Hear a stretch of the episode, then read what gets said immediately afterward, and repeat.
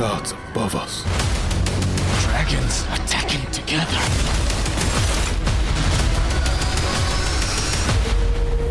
It's like the end of the world. And what exactly is the plan against four dragons? Fuck! Shit! Ah!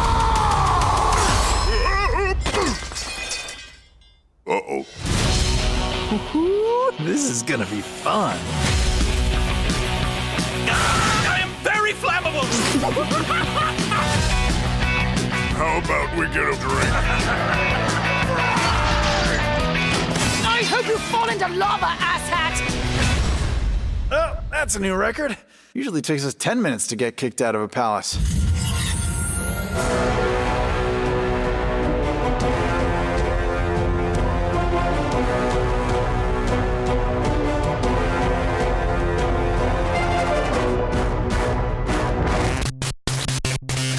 Hello, hello, hello. Und herzlich willkommen zu den Reviews diese Woche. Ich bin der Joe und wie immer hängt der Ted mit rum. Hey, und dieses Mal habe ich sogar Sachen gesehen. Ey, verrückt. Was ist denn da passiert? ja, und ich, ich habe deutlich mehr gesehen. Also, ja, typisch. Wir sind wieder, wir, wir sind wieder in, in der alten Konstellation. Also äh, im, im Vergleich auch zu letzter Woche, also ah, zu, ja, zur letzten letzte Woche Aufnahme. war sowieso eine, äh, Auf ne, eine Ausnahme hier. Genau, da war ja also eine Festival davor und so. In der Zwischenzeit hatte ich, äh, äh, ich habe zwar gearbeitet, aber ich hatte äh, relativ viel Zeit, auch weil in der Arbeit nicht so viel los war, ähm, viel anzuschauen. Habe natürlich auch mein, mein Oscar-Aufholjagd gemacht, habe inzwischen alles gesehen, Ja? außer einen einzigen Film. Oh, welch, welcher fehlt noch? Nur Living fehlt mir noch. Oh, der Bill, äh, der, der, Der Bill Nye-Film. Bill Nye-Film. Aber der kommt auch erst am 3.3. auf den amerikanischen Streamingdiensten raus. Uh. Aber da werden wir unser Oscar-Special schon aufgenommen haben. Ah, Also den es- ein Tag zu spät. einen Tag zu spät. Aber äh, ja, da, da, da wird es wohl dabei bleiben, so von äh, 53 von 54 äh, geschauten für die Vorhersagen. Aber das ist, glaube ich, nicht so schlimm, weil der ist wird nicht so gewinnen. schlimm. Ich, ich habe heute nachgeschaut, bei mir sind es 33 Prozent. Ich, also ich habe gut, ich hab ein gutes Drittel Ah, ja. geschaut, aber die Drittel sind die, vor allem die Filme, die mehrfach nominiert wurden. Und Mhm.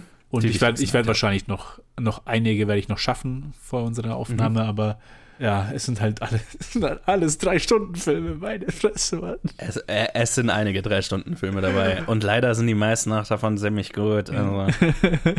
ah, ja. Freut euch auf Tar. Das ist alles, was ich sagen kann. So, äh, ach ja, äh, genau, apropos Awards, das kann man vielleicht noch kurz erwähnen. Wir hatten ja äh, keine Oscars bisher, aber die BAFTAs waren vor kurzem. Uh, oh ja. Und äh, da gehört schon erwähnt, dass äh, im Westen nichts Neues der meist ausgezeichnete Film bei den British, bei den äh, britischen Oscars im Prinzip war. Oh, dang. Ja, hat sieben BAFTAs gewonnen, inklusive bester Film, bestes Dreh, adaptiertes Drehbuch, bester Foreign Film, Best Director für Edward, Be- Edward Berger, beste Cinematography, bester Sound und bester Score, glaube ich auch. Krass. Ja, also Hut ab, würde ich mal sagen. Ja. die, Holy shit. die, die, ja, die Briten standen sehr auf im Westen nichts Neues und ich bin gespannt, wie sehr das äh, bei den Oscars sich auch zeigen wird. Also das, ja, die, ja. Die, die BAFTAs haben zwar eine relativ große Überschneidung mit auch der, den Oscar-Votern, aber in der Vergangenheit, was jetzt bei den BAFTAs gut lief, muss nicht oder hat eigentlich kaum eine Aussage darüber, was dann bei den Oscars auch gut läuft. Deswegen, da würde ich jetzt noch nicht so viel drauf geben. Ich wollte es einfach erwähnt haben, weil es natürlich ein deutscher Film ist und das sehr beeindruckend ist. So, zu den Reviews. Zu den Reviews. Le leg ich jetzt erstmal los mit einem Einzelreview. Nämlich äh, habe ich gesehen, die zweite Staffel von The Legend of Vox Machina. Die erste Staffel ist ja gerade mal ein Jahr her und die hatten äh, Luke und ich damals reviewed. Äh, Luke als der definitiv größere Critter, also Critical Role Fan. Also, wer nicht weiß, was, worum es geht, Legend of Vox Machina ist die Animationsverfilmung von Critical Role, einer Dungeons and Dragons Spielserie, also wo halt einfach äh, eine Gruppe Voice Actor Dungeons and Dragons spielen und das auf Twitch streamen und auch auf YouTube äh, veröffentlichen. Und das ist halt extrem erfolgreich. Da gab es eine Crowdfunding-Kampagne für eine Animationsserie, die einen Rekord aufgestellt hat mit über 11 Millionen Dollar Einspiel also ne, äh, äh, Funding-Ergebnis. Die, äh, der erfolgreichste Film- und TV- Crowdfunding, bla bla bla aller Zeiten auf Kickstarter, wenn ich mich recht erinnere damals. Und dann direkt nach diesem Erfolg hat Amazon quasi die Serie gekauft und zwei weitere Staffeln das grüne Licht gegeben. Und das ist jetzt die zweite Staffel kam da raus vor, ein, also lief halt die letzten paar Wochen und ich habe sie gesehen und jetzt review ich sie. Ja, wenn ihr euch erinnert, Luke und ich waren sehr begeistert von der ersten Staffel. Also äh, das war ja ein, ein fantastischer Einstieg und es freut mich sagen zu können, dass die zweite Staffel auch sehr, sehr gut ist. Auch wenn gleich ich sie nicht ganz so geil fand wie die erste Staffel, aber das wäre, glaube ich, auch schwer zu toppen gewesen. Und noch dazu, weil, äh, was mir in der ersten Staffel so gut gefallen hat, ist, dass es eine im Prinzip abgeschlossene Geschichte erzählt in seinen zwölf Episoden. Quasi einen Kampagnenabschnitt, den die gespielt haben, der eine runde, abgeschlossene Geschichte mehr oder weniger erzählt. Was da einfach sehr gut funktioniert hat. Äh, die Emotionalität war da, die Charaktere sind gut, der Humor ist lustig. Äh, die Animation ist super. Ähm, da hat wirklich fast alles gepasst. Jetzt in der zweiten Staffel wagen sie sich an eine viel größere Kampagne ran, die auch nicht abgeschlossen ist nach, der ersten, nach dieser Staffel, sondern das wird in der nächsten Staffel durchaus noch weitergehen. Also ich glaube, sie werden das dann in zwei Staffeln abgeschlossen haben, diese Kampagne, aber also so fühlt sich zumindest an, dass Okay. sie darauf anlegen. Aber ja, eine viel, viel größere Geschichte, auch deutlich mehr. Also ich habe ja von der ersten Staffel dann die Critical Role Episoden, wo, also die quasi dieselbe Story gespielt haben, im Nachhinein nach der Staffel äh, auch geguckt. Und jetzt versuche ich das gerade auch mit den, mit den Episoden, die quasi diese zweite Staffel ausmachen. Und das ist deutlich mehr. Also das sind deutlich mehr von diesen vier, fünf Stunden Critical Role Episoden in zwölf 20-minütige oder 25-minütige Animationsepisoden gequetscht. Was man teilweise merkt, jetzt nicht furchtbar negativ, aber es ist deutlich mehr so, dass halt in mehreren dieser Episoden in 25 Minuten eine gigantisch große Geschichte mehr oder weniger erzählt wird. Sehr schnell halt natürlich. Aber es tut jetzt nicht wirklich weh, es fällt halt auf im Vergleich zur ersten Staffel so. Und es ist natürlich ein viel größer angelegtes Ding. Storymäßig geht es nämlich damit los, dass eine Gruppe Drachen die Stadt komplett zerstört, in die äh, unsere K äh, Gruppe Charaktere gerade zurückgekommen sind. Und dann müssen sich unsere Leute auf den Weg machen, um irgendwie eine Möglichkeit zu finden, um diese Drachen umzulegen und die Welt davor zu bewahren, von den Drachen übernommen zu werden. Also ein, ein ziemlich großes Ding. In, in der letzten Staffel ging es ja mehr darum, hey, da ist jetzt dieses böse Vampir-Duo, die, die, den, die die Stadt von einem unserer Charaktere übernommen haben und seine Familie umgebracht haben und jetzt müssen wir die umlegen. Deutlich kleinere Stakes. und jetzt ist so weltzerstörend, Götter, äh, Gö- ne, wir müssen Gottgle äh, Götterwaffen finden, um diese gottgleichen Kreaturen bezwingen zu können. Also es ist groß und groß und episch und so weiter. Und ich meine, wer ja schon ein bisschen länger hier zuhört, also ich mag ja kleinere Geschichten meistens mehr, also wenn es um kleine emotionale Sachen geht. Nichtsdestotrotz, also trotz dieser gigantischen Stakes und epischem Fantasy-Storytelling und so weiter, schaffen sie es doch, auch da immer wieder die kleineren Charakterbeats äh, gut mit einzubauen das, was mir eben an Vox Machina am allerbesten gefällt. Nicht ganz so stark wie in der ersten Staffel, weil in der ersten Staffel haben sie sich ja hat sich der emotionale Kern sehr auf einen Charakter, auf Percy, fokussiert. Und hier ist es jetzt mehr so, jeder Charakter oder die, viele der Charaktere kriegen mal so eine Episode, ne, in der, oder mal so ein Zwei-Episoden-Arc, in der eine emotionale Backstory erkundet wird. Ne? Bei den Zwillingen Vax und Vax gibt es dann einen Zwei-Episoden-Arc, wo sie auf ihren Vater treffen, mit dem es halt einen Konflikt gibt. Oder Grog trifft auf die Horde, die ihn sterben zurückgelassen hatten. Wir erfahren, was es damit zu tun hat. So, lauter solche Elemente halt, die halt in nicht wie in der ersten Staffel sich über eine ganze Staffel ziehen, sondern in ein, zwei Episoden abgehandelt werden. Macht sie nicht weniger stark, ist halt nur weniger Zeit, um sich damit zu beschäftigen, um so richtig emotional reinzukommen. Wie auch in der ersten Staffel schon, hat es für mich ein bisschen gebraucht, um reinzukommen. Also ich fand ja auch in der ersten Staffel die ersten zwei Episoden, das waren die schwächsten. Auch hier ist es wieder so. Ich fand die ersten zwei Episoden definitiv am schwächsten und dann ist aber die dritte Episode, und sie haben es ja immer in so drei Episoden Junks released äh, jede Woche. Äh, die dritte haut gleich richtig rein und wird sehr emotional. Und ja, auch das, was in der dritten Episode und dann in der vierten weiter passiert, was äh, so fast das emotional heavyigste, schwerwiegendste ist, was in dieser ganzen Staffel passiert, hat mir extrem gut gefallen. Also da bin ich auch sehr gespannt, wie das noch weitergehen wird, ohne jetzt zu viel drüber zu verraten. Da ja, waren einfach interessante emotionale Tiefen drin. Auch was mich sehr gefreut hat, äh, Pike ist so wahrscheinlich, sie und Keyleth sind so meine zwei Lieblingscharaktere und beide haben hier auch wieder ihre Episoden, wo sie eben emotional, wo Backstory behandelt wird und wo sie emotional Tiefe zeigen dürfen und so weiter. Und das äh, hat mir sehr viel Spaß gemacht. Und auch das, der Ausblick auf die zweite Staffel, äh, auf die dritte Staffel dann, oder die zweite Staffel dieses Arcs, I don't know, lässt auch viel offen, was also äh, es endet auf einem guten Cliffhanger, sagen wir es mal so. Also ich bin äh, sehr gespannt, wie das Ganze weitergeht. Also enorm stark, auch die zweite Staffel nicht ganz so stark wie die erste, aber äh, was ja oft bei so Serien, die extrem stark starten, äh, der Fall ist, ist ja, dass dann die zweite Staffel eher so richtig in den Keller geht, einfach weil, weil es schwierig ist, so einen enormen Erfolg wie die erste, wie eine erst, extrem erfolgreiche erste Staffel äh, aufrechtzuerhalten oder zu wiederholen. Und das haben sie definitiv geschafft, in diese Falle nicht reinzulaufen. Also die zweite Staffel ist immer noch extrem stark, wenn auch durch, dadurch, dass einfach sehr viel mehr Story in die gleiche Zeit gequetscht werden muss, das Ganze nicht ganz so viel Auserzählung bekommen kann, wie es in der letzten Staffel noch war, was ich ein bisschen schade finde, aber verständlich.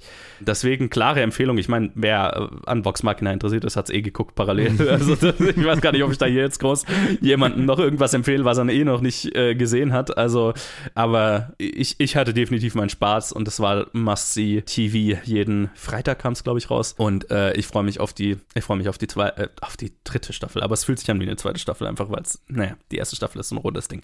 Ja, Legend of Vox Machina Staffel 2 immer noch gut. Ich werde so viel Zeit brauchen, um die tatsächlichen Critical Role Folgen aufzuholen, weil halt einfach, das sind jetzt irgendwie 20 4-Stunden-Episoden oder so, die Ja, ich jetzt ja, mehr oder weniger ja. aufholen muss, bis, bis ich am Ende dieser, ne, wo, wo jetzt diese zwölf Episoden aufhören, ankomme.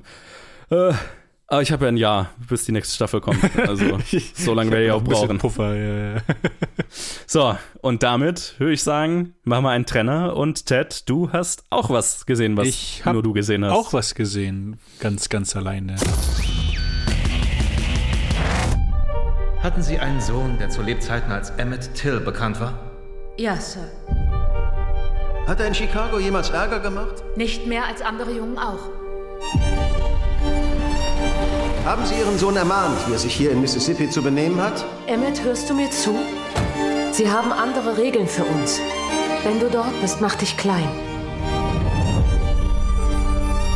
Emmett wollte eigentlich nur in die Ferien fahren und sich mit seinen Cousins vergnügen. Er sollte einfach ein Junge sein und nicht erleben müssen, dass man ihn seiner Kindheit beraubt. Er hätte nie gedacht, dass ihm etwas passiert. Das der Nigger?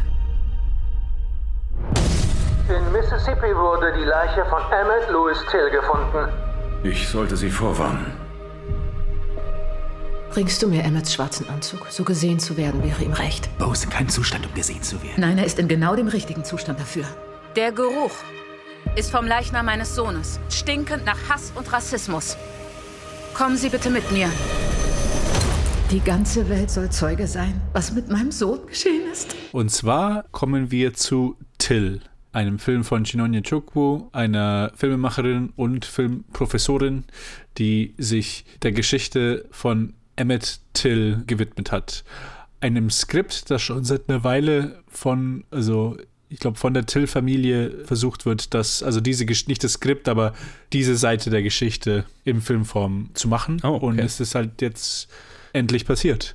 Für die, die es nicht wissen, in 1955 in Mississippi ist Emmett Till ein 14-jähriger Junge, der aus Chicago, Illinois, also aus dem Norden, seine Familie, seine Cousins äh, im, im Süden besucht hat.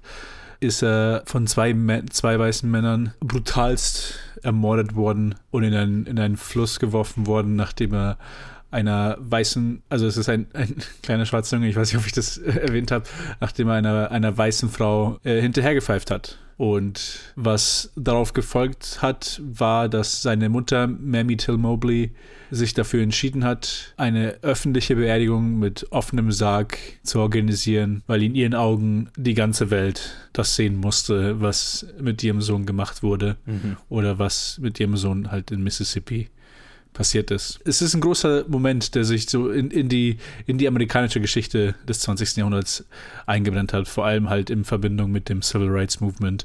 Mamie Till Mobley ist dann selber zu einer großen Civil Rights Figur geworden und ihr Aktivismus ist dann auch, ist auch lang weitergeführt worden von ihr nach, nach dem Tod ihres Sohnes. Und jetzt haben wir hier einen, einen Film über den Tod ihres Sohnes und aber halt einen Film, der sich vor allem halt auf, auf die Folgen für die Mutter und auf ihre, ihre Entschlossenheit nach das Richtige zu tun, sich damit befasst, dieser Film. Wir haben in der Titelrolle Daniel Detweiler als Emmett Till Mobley, wir haben Jalen Hall als Emmett Till.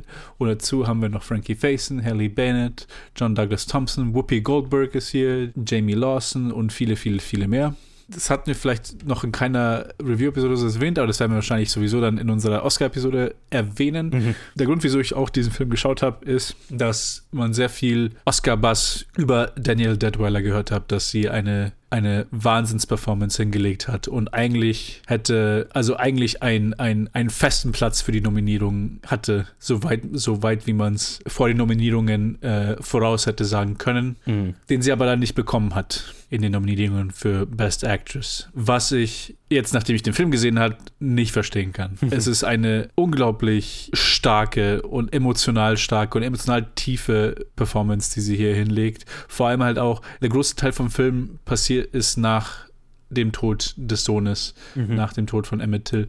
Und als eine, eine Mutter in, in Trauer, die gleichzeitig so halt in den Aktivismus reingerät, weil sie davor nicht diese Art von Person war, mhm. Mamie Till Mosby. Also da, da, da, da, da sagt sie auch offen, in, im Film sagt sie offen, so, ja, hey, bevor das passiert ist, war ich in meiner eigenen Welt. Ich und mein Sohn und meine Familie und uns ging es gut in Chicago. Wir hatten ein gutes Leben. Ich habe mich um nichts geschert und jetzt ist es hier in, in Mississippi passiert und es ist zu einem ein gezwungener Shift in ihren, in ihren Aktivismus, vor allem mit der NAACP, ist halt so zustande gekommen. Aber es ist halt vor allem ein Film halt über die Trauer einer Mutter, über die brutale Ermordung ihres, ihres Kleinkindes, ihres 14-jährigen Sohnes.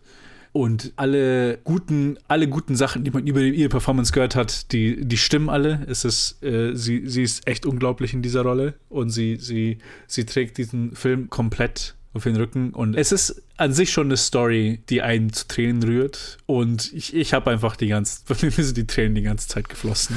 Das, ist, das war einfach.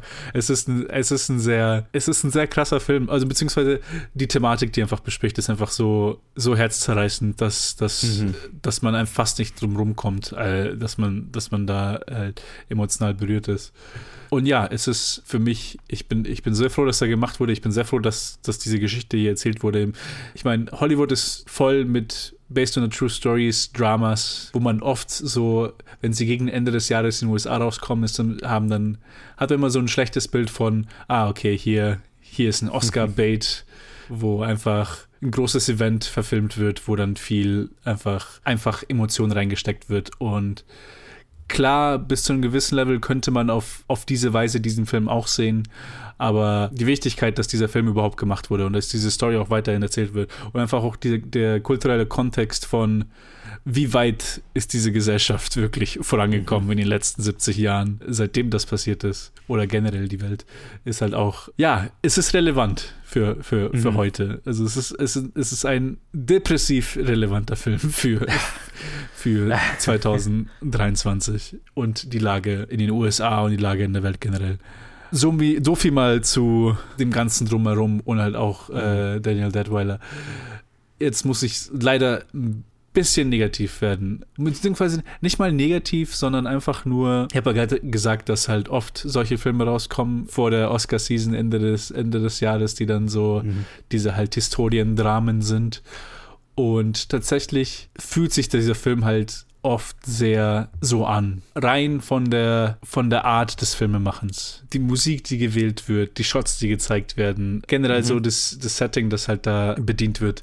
Es fühlt sich so binder done an mit, mhm, mit, mhm. mit, mit den Establishing Shots und alles so. Alles so drumherum, was, was halt, was man halt braucht, um so eine Story zu erzählen, die sich jetzt alle Szenen, die, wo wir nicht bei, bei Jalen Hall als Emmett Till sind oder wo wir nicht bei Daniel Detweiler als Mammy Till sind, fühlen sich halt so ein bisschen nur nach 15 an. Von, okay, Mhm. wir kennen das, wir kennen, wir sind hier im Courtroom, wir sind hier, wir sehen hier ein bisschen die Landschaft, wir sehen hier die anderen Shots und das ist so, was ich dann am Ende so halt ein bisschen schade fand. Weil es zieht den Film nicht wirklich runter, weil die Story so, so, so respektvoll und elegant erzählt wird von seinem Tod und von, Mhm. von dem späteren Gerichtsverfahren, wo es dann so, so ein bisschen ins Courtroom-Drama übergeht. Es ist schon alles sehr stark, aber es fühlt sich leider wie, wie sehr, sehr, sehr exzellent schöne Farbe auf, auf einem Gerüst, was man halt einfach sehen kann, was man halt schon irgendwie Mhm. davor schon gesehen hatte. Also äh, ist es schwer zu erklären. Es hat sich einfach so,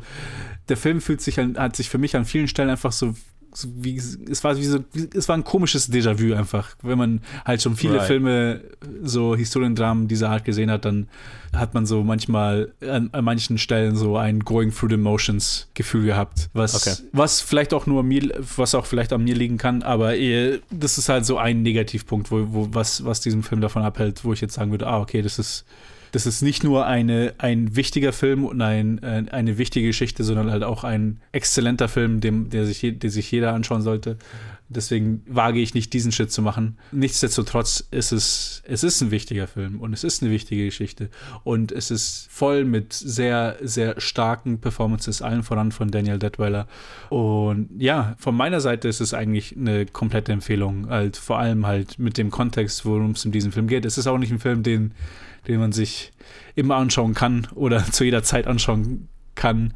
Und man sollte wissen, in was man sich hier reinbegibt. Weil, ja, Ja. ich weiß nicht. Also wir, ich weiß, dass ich dir nicht von Emmett Till erzählen muss, Nein. aber ich kann mir gut vorstellen, dass viele Leute hier in Deutschland, die einfach davon noch nicht gehört haben, die diese Mhm. Geschichte überhaupt nicht kennen.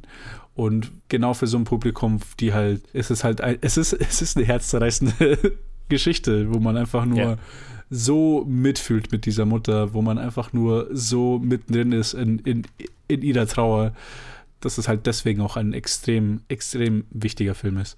Gott, ich wünschte, ich hätte ihn mehr gemocht von der, aus der Mhm. filmemacherischen Seite. Aber ja, es ist, wie es ist. Und es ist echt ein, ein Snub, dass sie nicht nominiert wurde für ihre Schauspielkunst in diesem Film. Und ja, Alright. damit kann ich nur sagen, schaut euch diesen Film an, wenn ihr könnt. Und es ist eine, eine wärmste Empfehlung von meiner Seite. Natürlich, ihr wisst, worum es jetzt hier geht. Es ist ein heavy-hitting Historical Drama. Es ist, Ja. es ist kein, ein, es ist kein breezy Sunday-Film. Es ist Klar. an Stellen sehr, sehr schwere Kost. Alright. Alright. Dann würde ich sagen, spielen wir einen Trainer. Spielen wir einen Trainer. Wir sind nicht hier, um euch weh zu tun. Aber ihr müsst hier mit uns in der Hütte bleiben. Seit jeher wurden Familien auserwählt, diese Entscheidung zu treffen. Eure Familie muss sich dazu entscheiden, einen von euch freiwillig zu opfern, um die Apokalypse zu verhindern. Wir werden niemanden opfern, gar keinen. Für jedes Nein von euch werden Hunderttausende sterben. Es passiert wirklich. Schätzchen, mach die Augen zu. Werdet ihr eine Wahl treffen? Ihr müsst irgendwie versuchen, uns zu vertrauen. Wir sind normale Menschen wie ihr. Völlig egal. Keiner von uns glaubt euch. Wir werden niemals jemanden auswählen. Ui. Überleitung. Überleitung ist jetzt schwer. Ist sagen. Ja. Schwere Kost, apropos, naja, nicht so wirklich. Naja, äh, Knock at the Cabin ist der neue Film von M. Night Shyamalan. Berühmt, berüchtigter Regisseur, bekannt für, vor allem für äh, The Sixth Sense, aber auch Split, Science, Unbreakable und so weiter. Aber halt auch, ja, ich sag mal, berühmt, berüchtigt für The Last Airbender, Mhm. The Happening und Co. Und äh, das ist sein neuester Film. Es spielen mit Dave Bautista, Jonathan Groff, Ben Aldridge, Kristen Cui und Ah ja, Nicky Amuka Bird, Rupert Grint, Claire Louise Frost, McKenna Carrigan und viele mehr. Und es ist eine Buchverfilmung. Das Buch heißt, glaube ich, The Cabin at the End of the World, wenn ich mich recht erinnere. Und äh, der Film handelt von einem schwulen Pärchen mit ihrer Adoptivtochter, die in eine Cabin, in eine Hütte mitten im Wald, im Nirgendwo fahren. Und äh, ziemlich schnell taucht dann plötzlich ein merkwürdiger Dude auf, gespielt von Ta- Dave Bautista, zusammen mit seinen drei anderen Freunden, die alle merkwürdige Waffen bei sich tragen. Und sie brechen in die Cabin ein, fesseln die, die zwei Männer und sagen, Yo, wir sind hier, weil wir alle vier eine Vision hatten. Und ihr wurdet auserwählt, ihr als Familie, ihr müsst die Entscheidung treffen, einen von euch zu opfern, um die Apokalypse zu verhindern. Wenn ihr das nicht tut, wird die Welt untergehen. Alright, okay. Ja. Und äh, damit beginnt der Thriller. Und äh, die Frage steht halt im Raum, das ist so, ne, worum es sich am meisten dreht, dann so ein bisschen, stimmt das, was die da erzählen, so, ne? Mhm. Ist das wirklich so? Oder erzählen die Bullshit? Und was, was hat es mit diesen Leuten auf sich? Aber ja, M. Night Shyamalan. Ich bin prinzipiell ein Fan, bin aber so ein bisschen natürlich Hit or Miss, weil er hat auch ganz schön viel äh, Mist in seiner äh, Filmografie. Ähm, es ist echt so ein bisschen 50-50, glaube ich, für mich. Mochte Split sehr, fand Glass nicht so geil. Old fand ich ziemlich mies. Das war, glaube ich, der letzte, den ich reviewed hatte von ihm. The Visit finde ich wieder super. Unbreakable ist ganz okay. Also es ist echt so ein richtiges, schönes Auf und Ab. Aber was ich an ihm mag, ist, dass er einfach ganz klar immer er selbst ist und einfach die Projekte macht, die er will. Und in die letzten vier oder fünf oder so, die er gemacht hat, wirklich auch immer selber quasi größtenteils finanziert hat. Hm. Also der macht einfach seinen eigenen Stiefel, ohne dass ihm jemand reinquatscht. Und das weiß ich zu schätzen. Das ist cool. Was diesen Film angeht, bin ich so ein bisschen lala. Also, äh, beziehungsweise, ich mag, ich liebe das Setup. Liebe das Setup. Wer mich kennt, eine einzige Location, ein weirder psychologischer Thriller, so, ne, okay, gibt es hier wirklich ein Weltuntergangsszenario oder sind die einfach nur durchgeknallt, sind es irgendwelche Kultspinner und äh, wir haben eine Geiselnahme und äh, es wird auch sehr schnell ein bisschen blutig. Das ist halt, das ist sehr mein Shit. so, also Setup, Anfang des Films, hammergeil, atmosphärisch halt super dicht. Ich meine, Shyamalan, das ist, was er kann. Ne? Sehr Hitchcockig. Ich, ich mochte die Inszenierung hier sehr. Er spielt sehr viel mit sehr merkwürdigen Kamera, mit Winkeln, ne? oft das, mit vielen Dutch Angles, krasse Close-ups, ne? Oftmals reden, Kammer, äh, reden die Leute quasi in einem sehr symmetrischen Close-up, richtig dicht am Gesicht dran, einfach nur mehr oder weniger fast direkt in die Kamera rein. Also visuell einfach sehr cool inszeniert. Weirde, interessante Ideen. Das wusste ich sehr zu schätzen.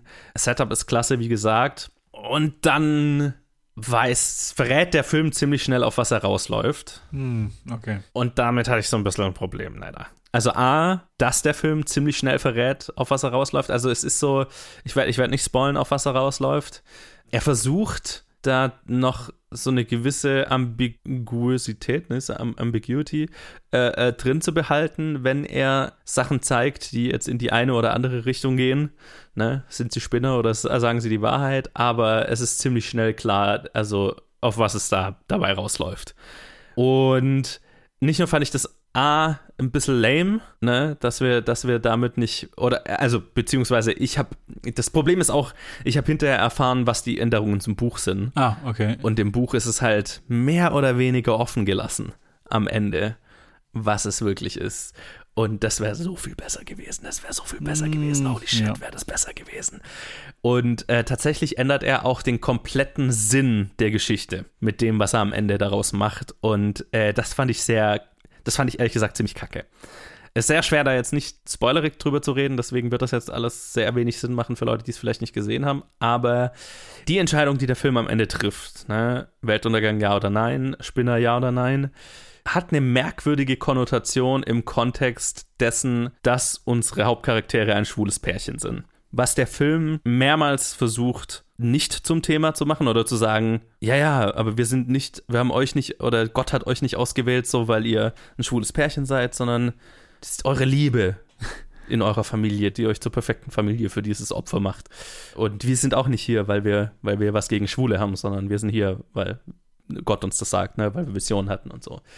Ändert nichts an dem, auf was es am Ende rausläuft, dass das Ganze so ein bisschen in ein hässliches Licht rückt, mit dem der Film sich nicht wirklich beschäftigt, sondern einfach mehrmals laut im Text sagt, aber nein, nein, damit hat ja nichts zu tun. Hm. Ich glaube jetzt nicht, dass der Film jetzt irgendwie homophob gemeint ist, sondern dass es mehr halt so ein unbedachtes ne, wir haben halt nicht wirklich drüber nachgedacht, was wir hier machen ist. Es ist halt umso blöder, dass es halt im Buch ganz anders ist und sehr viel besser gehandhabt ist tatsächlich. Mm, okay. Und auch generell der Sinn des Films, weil Shyamalan spielt ja sehr viel mit religiöser Symbolik und so weiter in seinen Filmen. Das ist schon immer so ein Thema. Hier treibt das für meinen Geschmack als jemand, der nicht religiös ist, definitiv zu weit und verfälscht halt, worauf das Buch am Ende rausläuft, was so ein bisschen, ich kann halt über nichts reden, ey, ohne irgendwas zu spoilern, aber fuck it. Ist halt ein Shyamalan-Film, ähm, ja. Ja, genau. Ja, und das halt auch das, naja, whatever.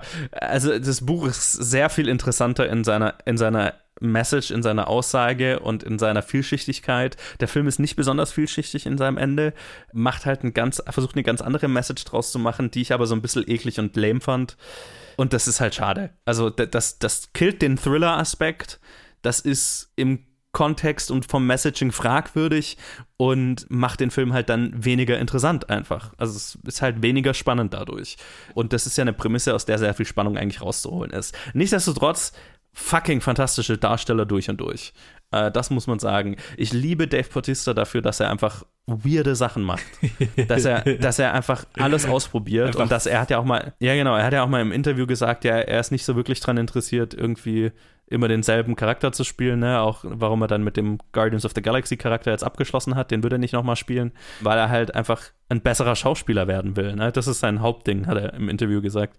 Und das weiß ich extrem zu schätzen, weil ich meine, schau dir mal Dwayne Johnson an, der spielt immer nur sich selbst der kann auch nichts anderes, ne? Der, der, der ist irgendwie Schauspielambitionen, suchst du da lang.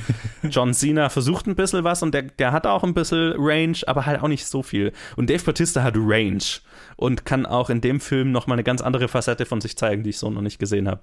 Und äh, generell der gesamte Cast, ne? Auch Rupert Grint, super cool. Ron Weasley, als durchgeknallter Kultspinner zu sehen. Richtig gut. Jonathan Groff und Ben Aldridge als das Paar. Und auch Kristen Quee, die äh, die Adoptivtochter spielt, die kriegt nur so zwei, drei Szenen, wo sie so richtig, aber auch die ist eine gute Kinderdarstellerin. Deswegen ein wirklich gut gespielter Film, atmosphärisch super Aufbau, versemmelt es ab der Hälfte komplett. So mm. in dem, auf was es rausläuft. Meiner Meinung nach. Leider. Und lässt so richtig die Luft aus dem Ballon raus, der davor prall gefüllt war an Spannung. Aber Mai, schaut ihn euch an, macht ein eigenes Bild davon. Für mich ist es sehr, sehr, sehr mittelmäßig dadurch. Nicht so kacke wie Old aber halt auch nicht so gut wie seine besseren Filme wie Split und so weiter. Deswegen sehr, sehr in der Mitte. Keine so wirkliche Empfehlung meinerseits, aber mich würden andere Meinungen zu dem Film interessieren, weil ich habe sehr, ein sehr breites Spektrum an Meinungen bisher schon zu, zu dem Film gehört. Er polarisiert, wie ein guter Shyamalan-Film das sollte. Deswegen ähm, macht euch im Zweifel ein eigenes Bild davon und wir spielen jetzt einen Trenner.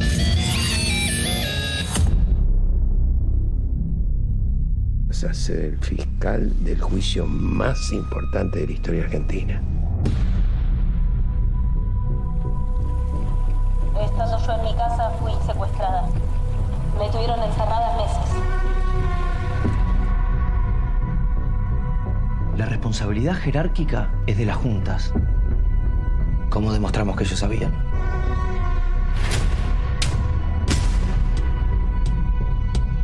Esta es nuestra oportunidad. Cuídate, Julio. Cuídate. Vas a meter preso a Videla. A todos los responsables. Und damit kommen wir zu ein, noch einem äh, Historiendrama, das ich mir angeschaut habe. Oh ja, genau. Auch ein Film, der, äh, der, dies, der wirklich äh, nominiert wurde für Diesmal wirklich. Best, Best International Feature. Ein Film aus Argentinien. Argentina 1985, Argent, Argentina 1985 von Santiago Mitre. Ein Film, der als Frontmann so mit unter den größten argentinischen Schauspieler hat, äh, Darin. Den kennt man außerhalb von vom englischsprachigen Filmen kennt man den wahrscheinlich nicht. Ich habe ihn auch nur in einen gesehen, in XXY, wo er mhm. den Vater einer Intersex-Person spielt und mhm. die halt damit zu kämpfen hat, dass sie Intersex ist und mit den, es war es war es war so ein richtig kleines Familiensozialdrama. Mhm. Aber hier sind wir in einem, wieder, einen riesigen Moment in, in, in 20. Jahrhunderts, äh, diesmal in Argentiniens Geschichte. Ist, wir sind in den 1980ern, nachdem die Militärdiktatur zu Ende gekommen ist in Argentinien und die dortige Regierung dann, die da dann an die Macht gekommen ist, setzt sich mit der Thematik, oh Gott, Oh, es ist, ist auch wieder so, ist wieder so schwere Thematik hier. es geht darum, dass halt dann die dortige Regierung, die dann noch, die da an die, an die, an die Macht gekommen ist, sich mit der Die demokratische. die demokratische Regierung sich mit den mit dem Verbrechen der Militärdiktatur auseinandersetzen muss. Vor allem mit den Zehntausenden Kidnappings, wo einfach Zivilisten mit der Ausrede von irgendwie, wir kämpfen hier gegen Terror, einfach äh, entführt wurden, gefoltert wurden und teilweise umgebracht wurden, auf eine systematische Weise und die dortige Regierung jetzt einfach sich das als Fall vornehmen will, eine Handvoll hoher Generäle damit anzuklagen für diese systematische für diese systematischen Verbrechen gegen die grundlegendsten Menschenrechte, die, die man als Person haben kann. Ja, da haben wir Ricardo Darin als den einzigen ähm, Prosecutor dieser Regierung, die halt gerade so sich versucht aufzubauen. Und er wird halt damit beauftragt, sich mit diesem Fall zu beschäftigen. Und innerhalb von wenigen Monaten wird, die- wird ihm gesagt, musst du alle nötigen Beweise finden, damit die Anklage auch gemacht werden kann, damit sie erfolgreich werden kann und damit halt auch Konsequenzen aus dieser, aus diesem Teil, aus diesem Teil der Geschichte gezogen werden.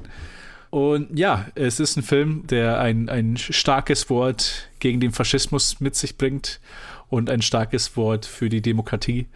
Ein Film, in dem es darum geht, wie, wie angsteinflößend noch die, die Nachbeben sind von der gefallenen Militärdiktatur. Einer, einer Diktatur, die stark vom Sicherheitsapparat des Staates unterstützt wurde. Das heißt, wir sind hier unter Menschen, die immer noch Angst davor haben, irgendwas zu sagen oder irgendwas zu machen, mit der Angst, dass das Militär oder die Polizei oder sonst irgendjemand sich wieder sie vornimmt. Also Mhm. wir ist auch, das ist auch ein Film, wo wir Morddrohungen immer mal wieder sehen, wo wir einfach die, die wirkliche Angst in unseren Protagonisten spüren, die halt diesen, sich an diesem, mit diesem Fall beschäftigen.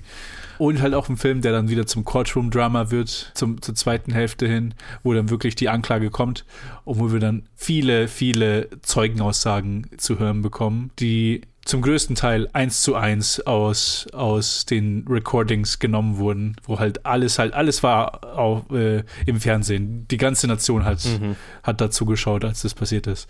Wieder, wieder sehr, sehr schwere Kost. Ich, ich, ich, ich gebe mal wieder zu dir. Äh, diesmal hast du ihn auch gesehen. Wie fandest du diesen Film? Sehr, sehr gut. Es war jetzt gerade einer der letzten, die ich in meinem Oscar-Binge noch geschaut habe, vor ein paar Tagen erst. Ich weiß gar nicht, warum ich den so spät geschaut habe. Der ist ja auf Amazon Prime einfach, aber keine Ahnung, hat sich halt Schon so ergeben. Weile, ja. ja, ja. Aber äh, er hat mich äh, ziemlich gut abgeholt. Also ich stehe ja generell auf Courtroom-Dramas. Also äh, uns hat mich halt sehr äh, erinnert so ein bisschen an Judgment at Nuremberg. Also es wird Mhm. ja auch im Film erwähnt, so ne, unser Hauptcharakter sagt, ja, das ist der wichtigste Gerichtsprozess seit den Nürnberger Prozessen. Ähm, und so in die Richtung geht das ja auch. Ne? Es geht darum, Leute, die für systematische Unterdrückung und Gewalt gegen die eigene Bevölkerung irgendwie verantwortlich waren, irgendwie dingfest zu machen mit den Mitteln von einer normalen Justiz. Ne? Und wie weist man jetzt irgendwie nach, dass es eben nicht nur die Leute sind, die es ausgeführt haben, so die Folter, Vergewaltigung, die, ne, die ganzen schlimmen Taten, sondern auch Mhm. die, die wirklich die Vorgesetzten dieser Leute. Ne, und du musst halt irgendwie beweisen, die wussten davon, es war systematisch und so. Es ist nicht leicht. So. Und was es halt noch viel schwerer macht, ist, dass es eben in einem Land stattfindet, das noch zu einem guten Teil von Anhängern dieses Regimes bevölkert ist. Ne? Also das, das fand ich, ist eigentlich mir am meisten hängen geblieben. So dieses, wie, wie muss das sein, wenn du versuchst, irgendwie eine Demokratie in einem Land aufzubauen, wo du weißt, die, ein guter Teil der Bevölkerung hängt eigentlich diesem Regime noch nach und würde da eigentlich sofort wieder mitmachen, wenn es wieder aufkommen würde. So, ne? Und findet es gar nicht so geil, dass wir jetzt irgendwie diese Leute vor Gericht zerren da und so. Ah, krass, hatte ich nur nie so drüber nachgedacht. Ich weiß nicht, an was das liegt. Ich meine, wir hatten das ja hierzulande auch. Aber Es ist, ich glaube, äh, es ist es anders, ist- weil ja, halt hier die ja. Entnazifizierung so ein Riesending war. Ne? Absolut, absolut. Es ist, es ist wirklich interessantes aus dem deutschen Kontext, sich diese, sich mit diesen, äh, mit diesem Film zu beschäftigen, aber auch generell mit anderen faschistischen Regimes und äh, Diktaturen, die es im 20. Mhm. Jahrhundert gab, weil tatsächlich halt Deutschland so, Deutschland und Italien die Ausnahmefälle sind. Dass Und selbst Italien nicht selbst so sehr. Nicht, ne? nicht so sehr. Dass Deutschland eigentlich dieser Ausnahmefall ist, dass das ein, eine faschistische Diktatur war, die von außerhalb zerstört wurde und von außerhalb auch plattgetreten wurde. Mit der Entnazifizierung, die halt aufgezwungen Mhm. wurde äh, auf das Land. Ja.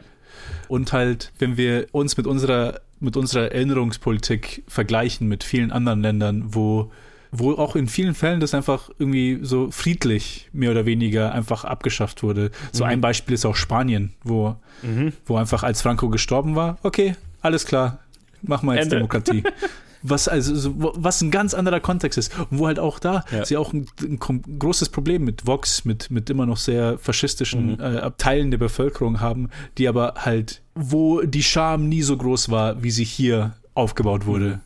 und vor allem nicht direkt nachdem es passiert war. Als als Franco gestorben war, war es war es keine Scham, ein Frankist zu sein in Spanien Mhm. und auch hier in Argentinien war es da oder halt auch mit, mit vielen anderen Militärdiktaturen in, in der weiten Welt. In, ja, genau. Es ist, es, es hat sich, es ist äh, eine ziemlich, ziemlich einzigartige Position, in der wir uns befinden hier in Deutschland, Mhm. wo das halt einfach verrufen war, sich weiter Nazi zu nennen nach Ich mein, 45. Du hattest ja, du hattest es ja hierzulande schon so ein bisschen, aber ne, was ja auch so ein Ding war, dann die 68er, die Generation, Mhm. wo gegen sich Leute aufgelehnt haben, ne, dass ehemalige Nazis noch in irgendwelchen hohen Positionen waren. Das war ja schon so ein Ding, aber das war nicht so, ne, weil halt einfach so diese Verbrechen, die begangen wurden, schon sehr systematisch geahndet wurden. Geahndet wurden. In, irgend, ja. in irgendeiner Form, ne? Ach, kann man sich dann immer noch drüber unterhalten, ging das weit genug, bla bla bla bla bla. aber zumindest in offizieller Form, vor allem mit den in offizieller. Form, es, ja. es, genau, es gab ein, ein, ein, ein klares, äh, ein, einen klaren Prozess, das aufzuarbeiten und zu ahnden und zu bestrafen. Genau. die Verantwortlichen. Ein, ein, ein, ein gesamtgesellschaftlicher, irgendwie moralischer Urteil. Naja, auch aufgezwungen, ne? Also, Ja, ja, äh, auch. Ja, kann, kann, kann ja, glaube ich, jetzt, so brauchen wir uns nicht auf so einen heiligen Podest stellen Nee, und nee, sagen, total, das, hätten, total, wir, ja. das hätten die Deutschen selber gemacht, wenn es nicht von außen aufgezwungen werden. Ne, ne, ne, ne, ne, ne, ne. Das, das, das wäre mal, wär mal ganz, wäre wär das bei uns genauso, ne? Also, das, das Genauso da wie halt, wie es ganz halt überall viele- anders war. Ja. Genau, also wären ganz viele auch happy gewesen, weiter, also ne, so, das so ein bisschen weiter brodeln zu lassen. So ist nicht, wenn das jetzt nicht von außen aufgezwungen worden wäre. Deswegen Mhm. war es sehr interessant, diesen Film zu schauen so ähm, und zu überlegen, wie ist das, wenn du jetzt irgendwie versuchst, als jemand, der eben an Demokratie glaubt, der äh, Gegner des Regimes war, der wirklich hier was verändern will, aber das in einer Welt machen musst, wo du Leute kennst, die fanatisch noch an dem alten Ding festhalten, so, ne? Und, und wo einfach diese krasse Spaltung in der Gesellschaft ist und Spannung in der Gesellschaft ist. Und obwohl wir eine Demokratie haben, trauen sich viele, die vielleicht unter der Diktatur gelitten haben, gar nicht zu reden, weil ja einfach diese Elemente immer noch in der Gesellschaft existieren und du, ne, deine Nachbarn immer noch deine Nachbarn sind, die vielleicht äh, äh, dieser Ideologie nachhängen und vielleicht damit verantwortlich waren, dass du irgendwie entführt wurdest und gefoltert wurdest und so weiter. Und jetzt wohnst du trotzdem wieder in derselben Straße wie die. Und jetzt sollst du irgendwie gegen die aussagen, huh, schwierig, ne? Also krasse Situation einfach. Ganz, ganz krasse Situation. Und ich mochte halt, wie der Film das aufgegriffen hat. Er war erstaunlich lustig auch dafür. Also sehr, hat, hat er einfach eine wahnsinnige Energie, das voranzutreiben. Ne? Auch so die, die Charaktere sind alle sehr gut gezeichnet. Und mir hat fast der, der Courtroom-Teil am Ende am meisten gefallen. Und ich glaube, das ist auch meine größte Kritik an dem Film. Er nimmt sich fast ein bisschen zu viel vor für die ja, fast zweieinhalb Stunden, die er ist. Ich glaube, man hätte sich fast noch ein bisschen mehr fokussieren müssen, weil manche Elemente mir dann doch ein bisschen zu kurz kamen. Mm, Also ich ja. hätte mir gerne mehr von den Gerichtsverhandlungen gewünscht tatsächlich, weil diese ganzen äh, Zeugenaussagen, das ist dann in einer Montage, wird es mehr, wird es, also es bekommt seinen Raum, ne? Aber es wird in einer Montage mehr oder weniger abgehandelt und dann sind wir ziemlich schnell auch beim Schlussplädoyer der Anklage, so, ne?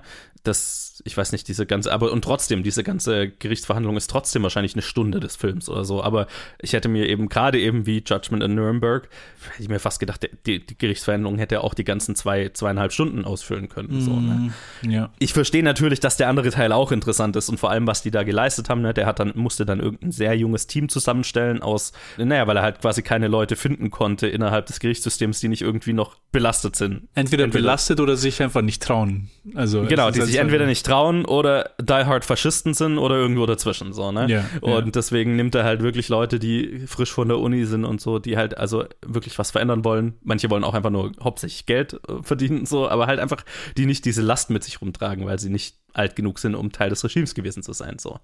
Und auch interessant ist, dass unser Hauptcharakter ja mehrmals damit konfrontiert wird, ja, aber was hast du denn unter dem Regime gemacht? Ja, nichts, ne? Also er muss eigentlich damit kämpfen, dass er halt Teil des Regimes war, indem er nichts gemacht hat. So, ne, indem er nicht aktiv war. Und das muss er, ist quasi die Redemption, die er hier finden muss. Hm, dass ja. er jetzt im Nachhinein das tut, was er, was er vielleicht innerhalb des Regimes sich nicht getraut hat. So.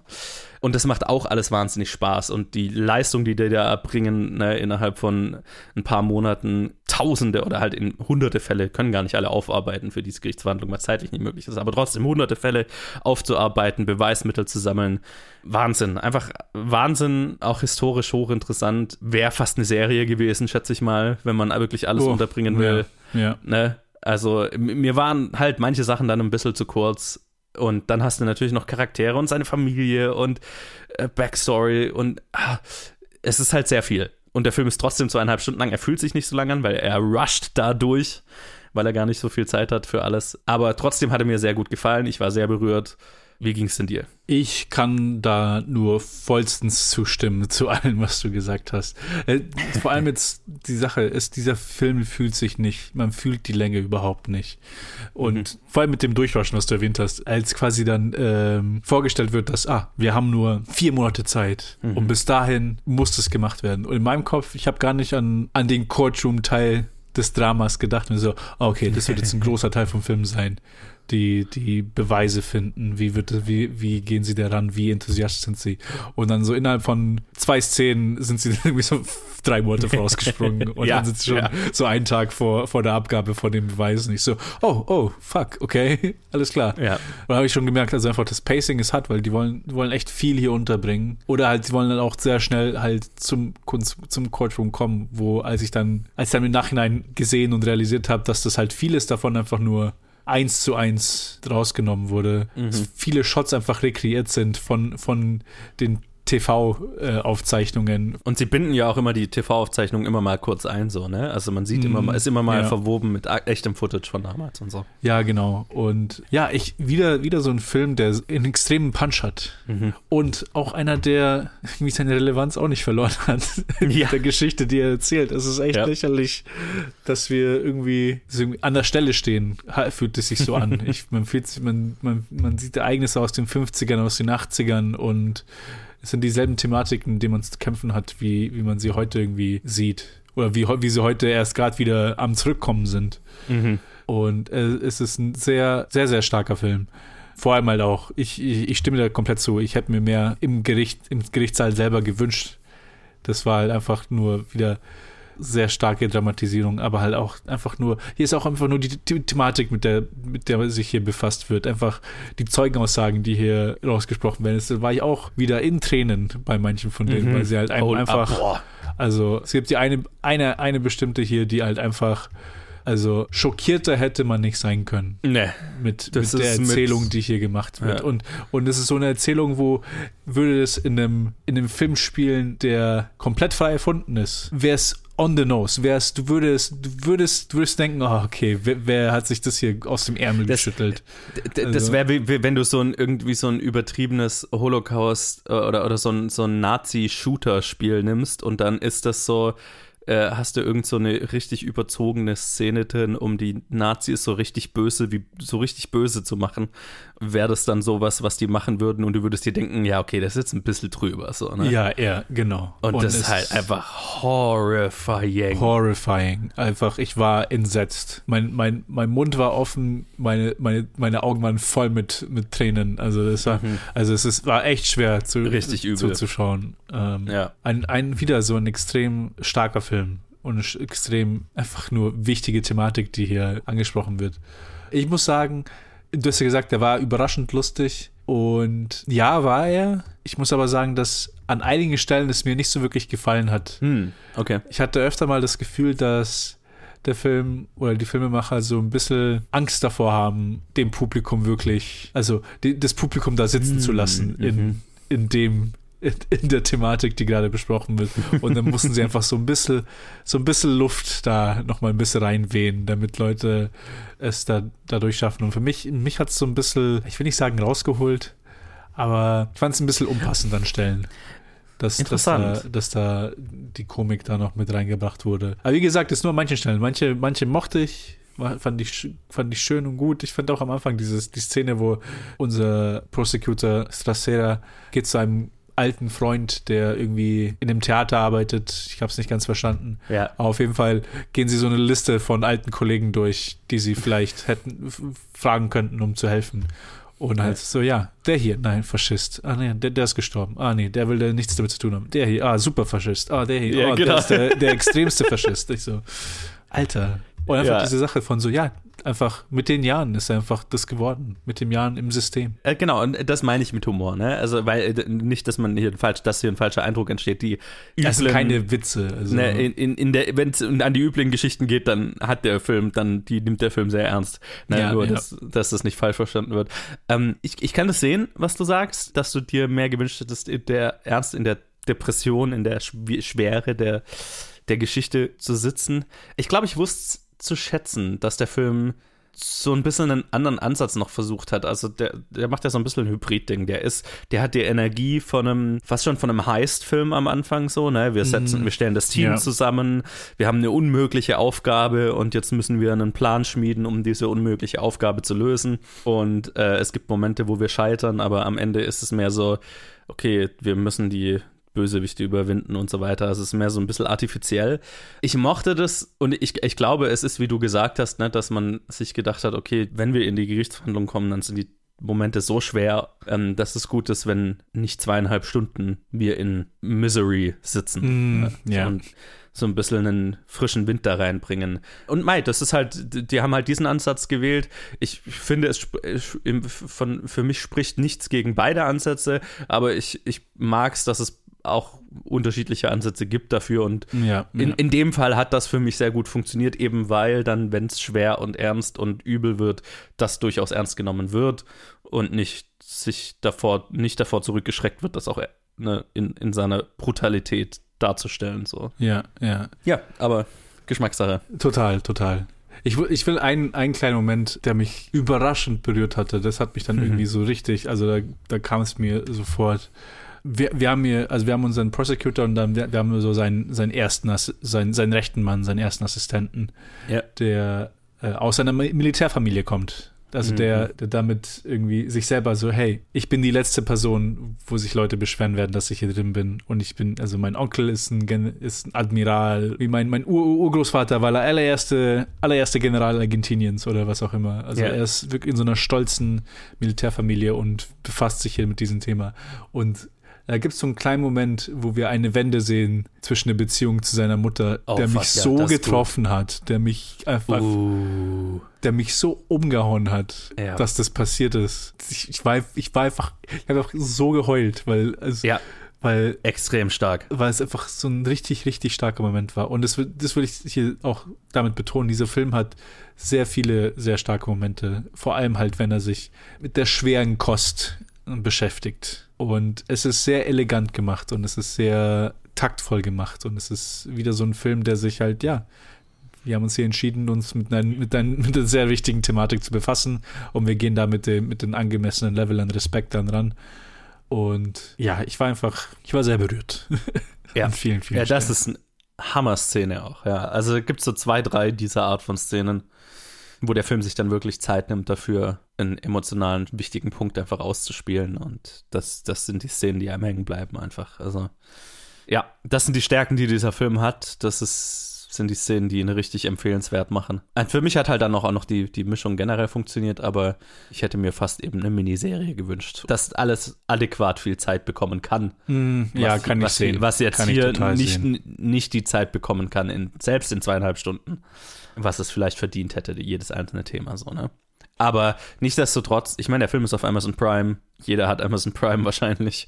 Also, das ist die einfachste Empfehlung aller Zeiten, zu sagen, ja, klickt halt einmal mal drauf. Ja, ja, ja. 100 Prozent schaut euch den an. Eine wärmste Empfehlung. Und ich muss ehrlich sagen, ich habe jetzt noch keinen anderen von den International Feature Nominees angeschaut. Oder Im Westen nichts Neues hast du auch gesehen, oder? Ah ja, stimmt. Im Westen. Ah, ah ja, stimmt, weil im Westen was Neues ist ja hast du ja beides nominiert. Ähm, Ja.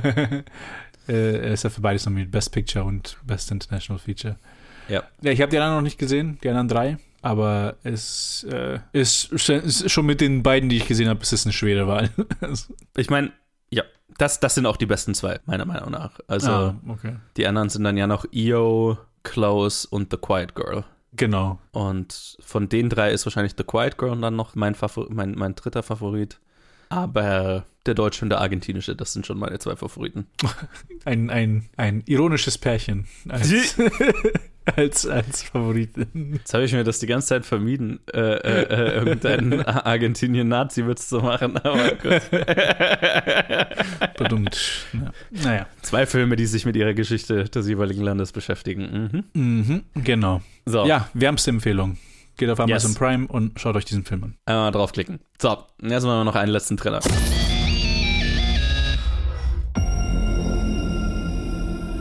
Du bist ein interessanter Mann, Scott Lang. Du bist ein Avenger. Du hast eine Tochter. Aber du hast viel Zeit verloren. Wie ich. Doch wir können einander helfen.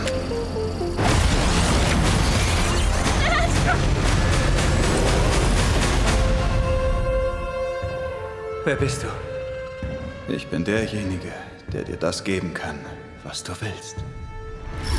Und was? Zeit.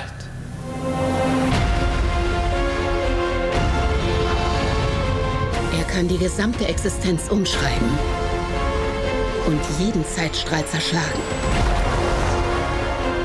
Man kann ihm nicht trauen. Mir ist egal, wer dieser Typ ist. Ich habe so viel verloren. Er kann uns helfen, eine zweite Chance zu bekommen. Und wir kommen zum. Ist, das ist, ja, natürlich, das Jahr ist noch relativ jung. Das ist der erste Marvel-Release dieses Jahr. So, Welcher Monat ist es? Wo Februar. sind wir gerade? Ja, genau. Äh, Ant-Man and the Wasp Quantumania, der dritte Ant-Man-Film, wieder unter der Regie von Peyton Reed mit Paul Rudd, Evangeline Lilly. Neu dabei Jonathan Majors und dann noch Catherine Newton, Michelle Pfeiffer, Michael Douglas, Corey Stoll, Bill Murray, völlig verschwendet, William Jackson Harper und viele mehr. Und in dem Fall handelt es von der gesamten Lang-Familie, also hier äh, Michael Douglas, Michelle Pfeiffer, Catherine Newton als seine, als äh, äh, Paul Rudds Tochter und Paul Rudd und Ev- Evangeline Lilly. Alle zusammen werden in das Quantum Realm gezogen. Also wer die anderen Marvel-Filme gesehen hat, das, wo Michelle Pfeiffer jahrzehntelang verschollen war drin, weil Paul Rudds Tochter, also Catherine Newton, irgendein Ding gebaut hat, was sie dann da reinzieht. Wir, wir haben mit ihr schon das zehnte Geniekind im Marvel-Universum und ich kann es schon nicht mehr sehen. I hate, I, ich hasse den Trope so sehr. Oh mein Gott. Meine Augen haben sich fünfmal in meinem Kopf umgedreht. Was, oh ja, natürlich. Sie hat äh, die higheste Hightech einfach in ihre Garage gebaut. Ne? So wie zehn andere Charaktere in diesem Universum. Das ist inzwischen nichts mehr Besonderes. Anyway, ich fange schon wieder an zu ranten. Wird aber nicht mehr aufhören, weil der Film war furchtbar. Genau, die werden in das Quantum Realm gezogen und dort regiert Kang. Gespielt von Jonathan Majors, was sie dann ziemlich schnell erfahren. Und Michelle Pfeiffer äh, hat das Geheimnis bisher verborgen, dass sie ihn kennt und mit ihm zu tun hatte, als sie im Quantum Realm zehn Jahre oder nee, mehr ich weiß nicht mehr wie lang, jahrzehntelang verschollen war und eine, eine Backhistory mit ihm hat. Und Kang versucht aus dem Quantum Realm, er ist da drin gefangen und er versucht auszubrechen, weil er böse Pläne mit dem Multiversum hat. Ich meine, wir haben andere Versionen von ihm ja schon gesehen in der Loki-Serie und ich glaube bisher nur in der Loki-Serie. Da haben wir ein oder zwei Versionen von ihm gesehen. Äh, what, what, whatever. ja, und, und, und dann treffen sie halt im Quantum Realm auf allerlei weirde Kreaturen, unter anderem Modok, was. Oh boy. Also Furchtbar. Aber lasst mich vorne anfangen. Ähm, ich war ein ziemlicher Fan des ersten Ant-Man-Films. Das ist einer meiner absoluten Lieblings-Marvel-Films, äh, Marvel-Filme tatsächlich. Äh, ich habe ja jetzt in einem vorherigen Review schon gesagt, ich mag kleinere Geschichten, wenn die Stakes so ein bisschen nach, menschlich noch nachvollziehbar sind und ehrlich. Und was mir am ersten Ant-Man-Film so gut gefallen hat, ist, dass es ein Heist-Movie ist äh, über einen Kleinkriminellen, der halt einfach eine Beziehung zu seiner Tochter auf, haben möchte. So, ne? Der quasi nicht wieder in den Knast will, weil er für seine Tochter da sein will. Und das sind ehrliche menschliche Stakes und Motivation. Der Witz war da ne, mit, den, mit dem ganzen Supporting Cast, mit Michael Pena und Co. Und das hat emotional und auch einfach als unterhaltsamer Blockbuster sehr gut funktioniert. Der zweite Ant-Man-Film war schon nicht mehr so geil, aber das, was in dem zweiten Ant-Man-Film funktioniert hat, war wieder dieses Vater-Tochter-Thema. Dieses Mal halt, indem es Evangeline Lilly und äh, Michael Douglas noch mit reingenommen mhm. hat in den, ne, als zweite Vater-Tochter-Beziehung, die es äh, zu analysieren gibt. So, ne? Viel an dem Film sonst hat mir nicht so gut gefallen, aber das, das war auch da gut. Dieser Film verliert jegliche Form von Menschlichkeit, weil dieser Film handelt nicht von den Ant-Man-Charakteren. Dieser Film existiert einzig und allein, um Jonathan Majors als den nächsten Thanos aufzubauen, ne? als den nächsten Überbösewicht, der jetzt bis die, die, keine Ahnung, die nächsten fünf Jahre oder was weiß ich, relevant sein wird. Und hat halt rein gar nichts mit unserer Ant-Man-Familie zu tun, auf einer emotionalen Ebene die existieren nur, damit ihnen Plot passiert. Okay. Sie haben keine Ziele in diesem Film, sie haben keine Wünsche in diesem Film, sie werden durch nicht direkt ihr Verschulden in das Quantum Realm gezogen und ab da stolpern sie einfach von einer Situation in die nächste und Dinge passieren ihnen einfach. Und ich meine, die einzige Motivation ist so, ja, okay, wir sollten vielleicht aus dem Quantum Realm vielleicht raus. Und dann irgendwann treffen sie Kang und dann ist so, naja, vielleicht sollte der nicht das machen können, was er machen soll. Aber emotionale Fallhöhe gibt es für keinen unserer Hauptcharaktere und das ist nicht nur ist das Drehbuchschreiben einmal eins, was hier nicht erfüllt wird, es ist unglaublich frustrierend, weil halt es ein gigantisch großes, spaciges Adventure, bla bla bla ist, wo jegliche menschliche Emotion fehlt. Und das ist selbst für einen Marvel-Film ist das bemerkenswert, wo ich mir ja oft denke, ja, okay, da ist halt die menschliche Emotion ist so auf einem Minimum gehalten oder ist so ähm, Copy-Paste, wieder eine Vater-Sohn-Geschichte, so. Jeder der Marvel-Charaktere hat irgendwelche Daddy-Issues, ne, die einfach Copy-Paste von einem Film zum anderen kopiert werden oft, aber so sehr, dass jegliche menschliche Ebene fehlt, das hatte ich so, glaube ich, noch nicht bei einem Marvel-Film. Und das ist schon besonders schlecht. Visuell ist es eine einzige Greenscreen-Schlacht, weil es spielt im Quantum Realm. Da ist nichts real, da ist kaum ein reales Set mal zu erkennen. Die meiste Zeit fühlst du dich, als wären die Charakter, als würden die Schauspieler, also du siehst dass die Schauspieler nur vor einem Greenscreen stehen und darüber reden, oh, ist das nicht krass hier? Und du siehst die weichen Greenscreen-Kanten um sie herum und, und, und, und, da ist, und da ist keine Bildtiefe da und es ist einfach so, okay, die Visual Effects Artists haben da klar irgendwie krasse Bildschirmhintergründe hinter die gekiet, aber da ist, da, da fehlt einfach jegliches visuelles Konzept und auch einfach ne, der, der, der Film hat die Kohle, um einfach so verrückte Szenerien um unsere Charaktere zu basteln, aber weigert sich, irgendwas davon ernst zu nehmen. Oder, ne, also in so Filmen wie Star Wars oder in anderen Filmen, wo es darum geht, in entfernte Galaxien oder merkwürdige Welten oder jetzt gerade Avatar, der gerade frisch rausgekommen ist, ne, wo es darum geht, oh, krasses Naturspektakel und so weiter zu sehen, der nimmt sich richtig Zeit, das zu inszenieren und dir zu sagen, boah, ist das nicht wunderschön, was du hier zu sehen kriegst? Ist das nicht einfach krass, was du hier zu sehen kriegst?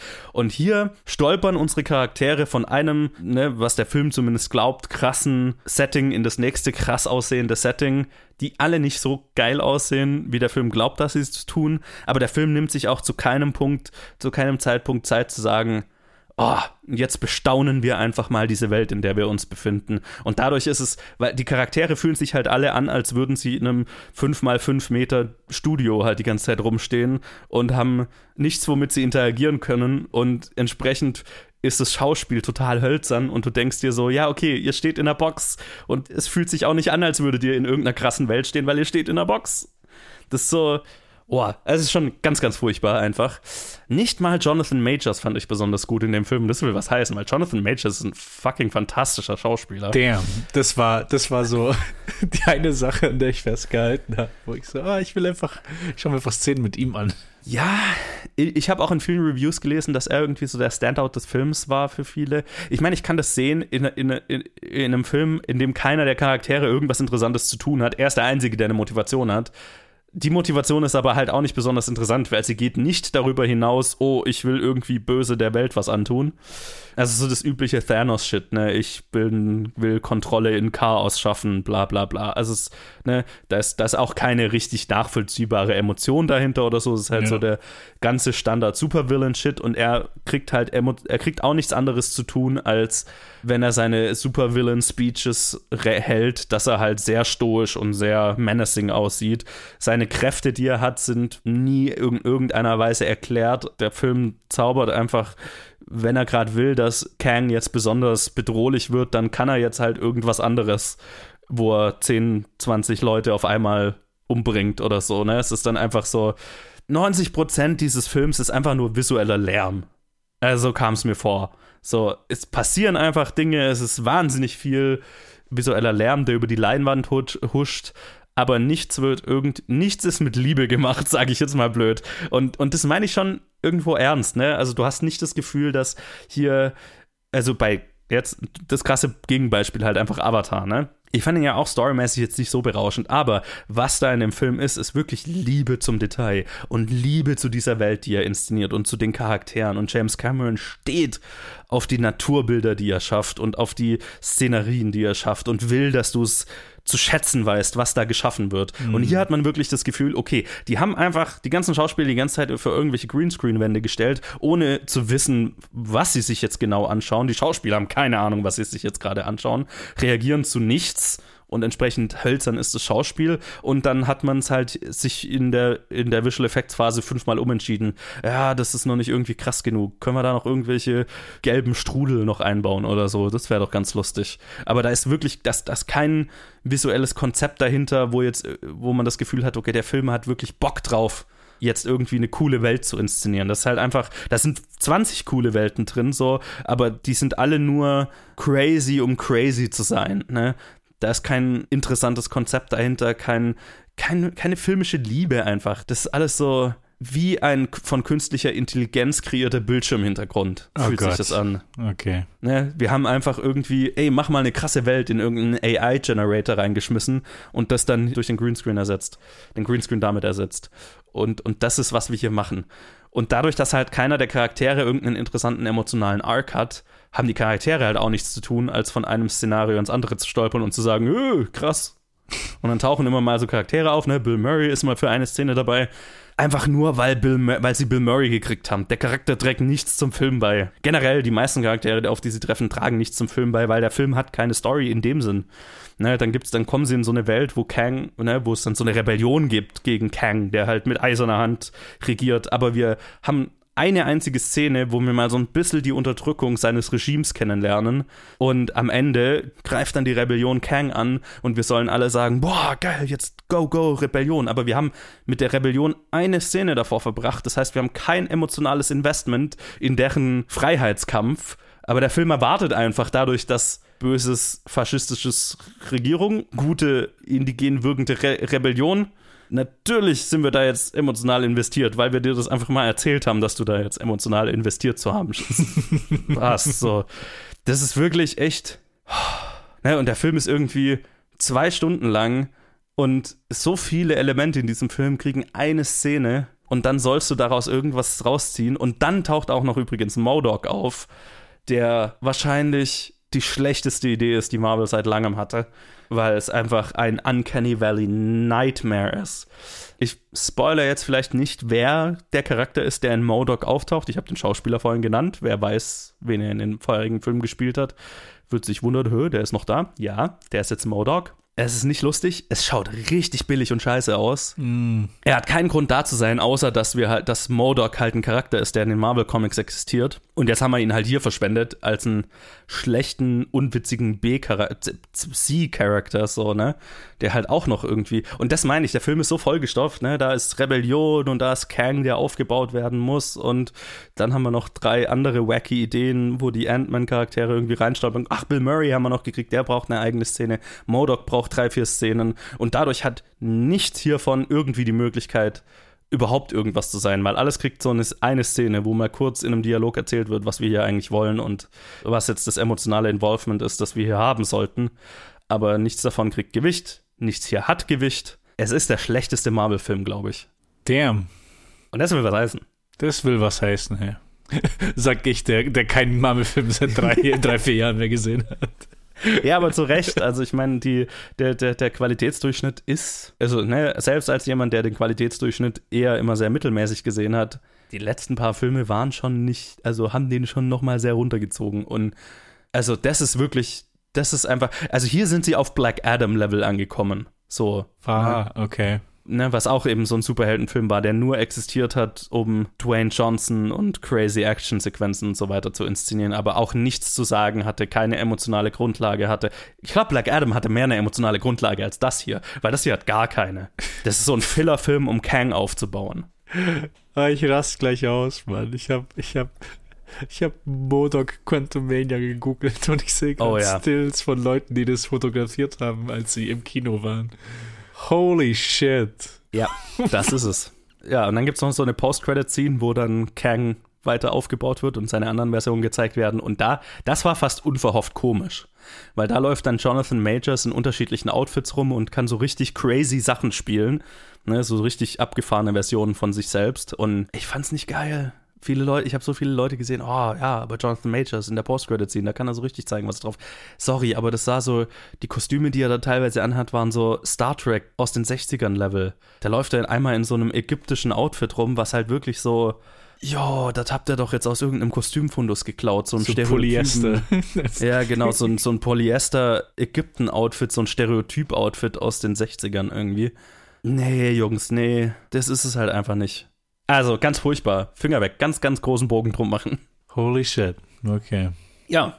Ich find's mal lustig. Während, während, du, während du drüber redest, bin ich immer dann so, so ein bisschen investiert, so, ah ja, ja. Und dann, sobald die Review zu Ende ist, ah, okay, ja, ich kann jetzt wieder gepflegt ignorieren, bis ich das nächste Mal dir beim Ranten zuhöre. ja, ja, ich meine, an deiner Stelle, weil du ja eh nicht so investiert bist, die Filme zu schauen, du kannst echt genau das machen. Du googelst einfach so ein paar Bilder aus dem Film und dann ja, kriegst schon ganz viel davon zu sehen und so. Ah, und ah, ja, nee, ich, ich darf gar nicht anfangen. Aber ne, gerade auch die, dieser, dieses Child Prodigy fucking Trope. Jeder einzelne fucking Marvel-Film hat inzwischen irgendeinen Teenager, der ein Tony Stark-Verschnitt ist, der in seiner Garage irgendwelche krasse Tech und einfach Technologie im Marvel-Universum hat jegliche Bedeutung verloren, weil alles ist irgendwie Nanotech und es ist einfach Magie inzwischen. Es ist einfach so Techno-Babble, das keinerlei logische Grundlage, also nicht mal mehr eine interne Logik hat oder so. Es ist einfach, wenn der Plot irgendwas braucht, dann hat irgendein Charakter irgendeine magische Technologie, damit das funktionieren kann. Es hat wirklich so die Absurditätsschwelle einfach überschritten. Ja, yeah. es ist, ist schnell passiert in 15 Jahren. Seit dem mhm. ersten Iron Man. Mhm. Ja, in, in, ich weiß nicht, welcher Film das war, der das, erst, das erste Mal so diese Nanotech-Blödsinn eingeführt hat. Der ist eigentlich dafür verantwortlich zu machen, dass jetzt inzwischen einfach Technologie eine schlechte Form von Magie im Marvel-Universum geworden ist. Es ist echt. Genau, es ist einfach Magie, aber Metall. Ja, ja, genau. Aber kann halt alles, ne? Technologie im Marvel-Universum kann alles. Und es ist halt immer, wie, wie wir uns aus allem rauskriegen. Brauchen wir gerade irgendwas? Irgendein Charakter entwickelt irgendwas. Und ob das jetzt interne so, Logik nebenbei erfüllt, Pi mal oder, Daumen. Äh, ich ich mache gerade äh, hier Reality Bending Mathemat Mathematik. Ja, genau. Also weißt du, am Anfang des Films, seine Tochter hat irgendwie in ihrer Garage eine Technologie gebaut, um das Quantum Realm zu kartografieren, zu mappen. Hat sie halt einfach. Was man weil, halt so weil, weil wir, nebenbei. weil wir irgendeine Form, weil wir irgendeine Art und Weise brauchen, wie diese ganze Familie in das Quantum Realm gezogen wird. Also hat seine Tochter das halt einfach gebaut, so. Schlimm, schlimm, schlimm. So, das war's jetzt aber auch. Ich habe genug darüber geredet. Ja, ja. Let it die already. So, und das waren die Reviews diese Woche. Wenn ihr irgendeinen der Filme oder die eine Serie gesehen habt, die wir diese Woche besprochen haben, lasst es uns wissen, wie ihr es fandet auf Facebook, Twitter, Instagram, planetfilmgeek at gmail.com oder ansonsten hören wir uns in der nächsten Episode oder in den nächsten Reviews in zwei Wochen dann wieder. Bis dahin. Tschö.